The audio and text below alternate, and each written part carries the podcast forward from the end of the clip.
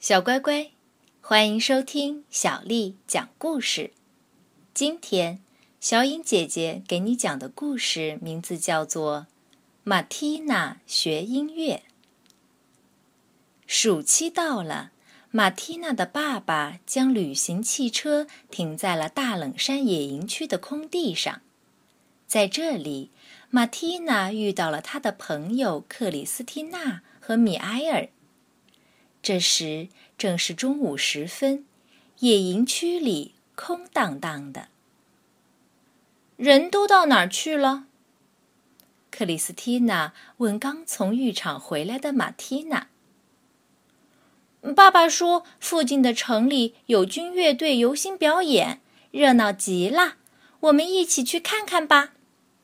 马蒂娜兴冲冲地回答。快点儿，我们要赶不上了。他们互相催促着，骑着自行车飞快地赶向庆典现场。远远的，他们就看到来自城市、村镇、田野乡间的人们。田野乡间的人们已经聚集在一起，等待着游行的开始。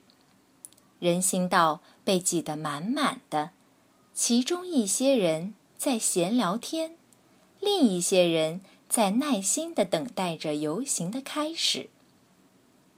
在哪儿能找个看表演的好位置呢？马蒂娜和小伙伴们像小老鼠一样在人群中挤来挤去。来这里吧，孩子们！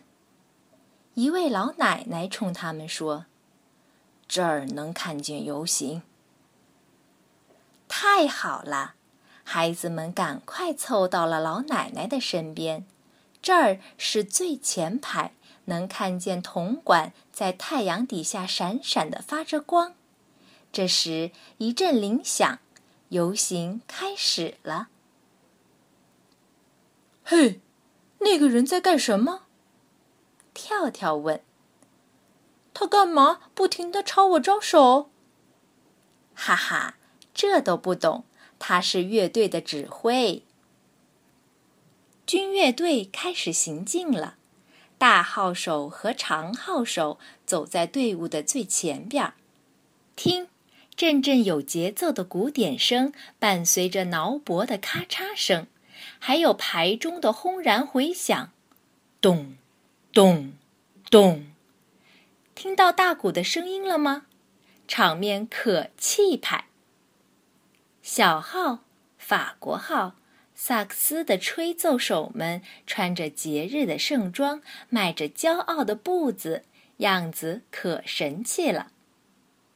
在行走了一段路程之后，游行队伍停了下来，军乐手们需要短暂的休息。观看游行的人们立刻把他们和仪仗队的姑娘们围拢了起来。这是什么乐器？样子好奇怪呀！有人问。这是能发出最低音的乐管。一位乐手答道。但有危险吗？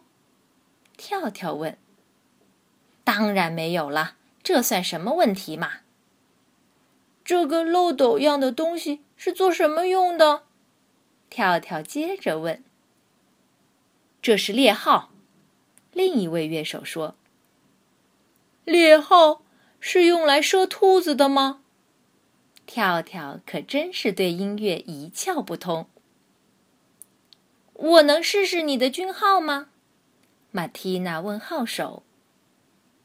当然没问题，一切都很简单，你只要朝着里边使劲儿吹气就行了。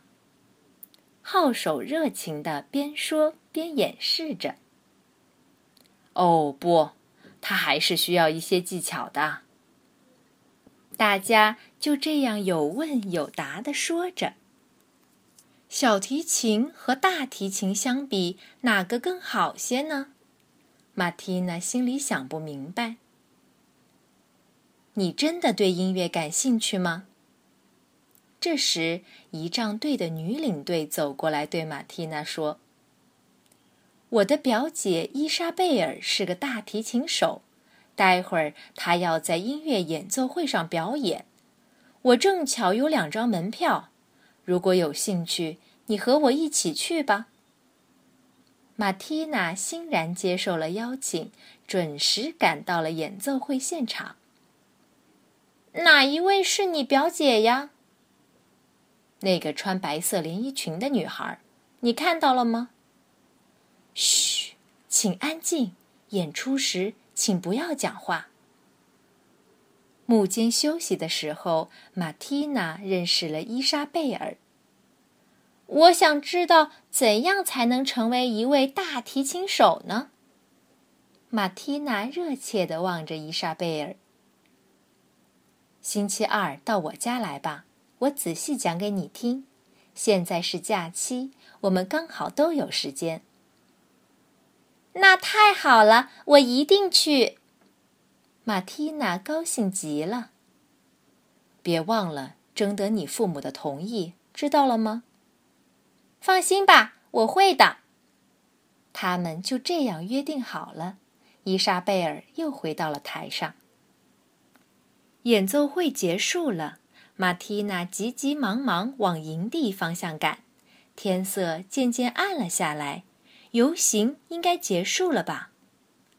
哦，活动还在继续。瞧，那些兴高采烈的手风琴师们还在不停歇地弹唱着一曲又一曲。你想听一首鸭子舞曲吗？一位风，一位手风琴师问马蒂娜。来吧，可不是每天都有这样的盛会的。谢谢，我要回去了。马蒂娜说：“天已经很晚了。”马蒂娜想起出来这么久，又去听了音乐会，爸爸妈妈一定着急了，就赶快向营地骑去。回到营地的时候，爸爸和妈妈正在旅行车前等马蒂娜回来，他们既不安又生气。“你回来晚了，你到哪儿去了？你从自行车上摔下来了吗？”“哦，没有，我很好。”我只是去听了音乐会，又认识了伊莎贝尔。伊莎贝尔，她是谁？她是我的新朋友，我们在演奏会上碰到的。她是个大提琴手，她还准备教我呢。我打算星期二到他家去，可以吗？显然，马蒂娜在征求父母的意见。妈妈有些担心，说。你会打扰到别人的。不会的，伊莎贝尔说，她很欢迎我去她家。再说，现在正好是假期，可以吗？马蒂娜急切地说。马蒂娜的爸爸妈妈会答应让马蒂娜去伊莎贝尔家吗？马蒂娜能如愿以偿的跟着伊莎贝尔学音乐吗？我们下次接着说。好了，今天的故事先讲到这儿。晚。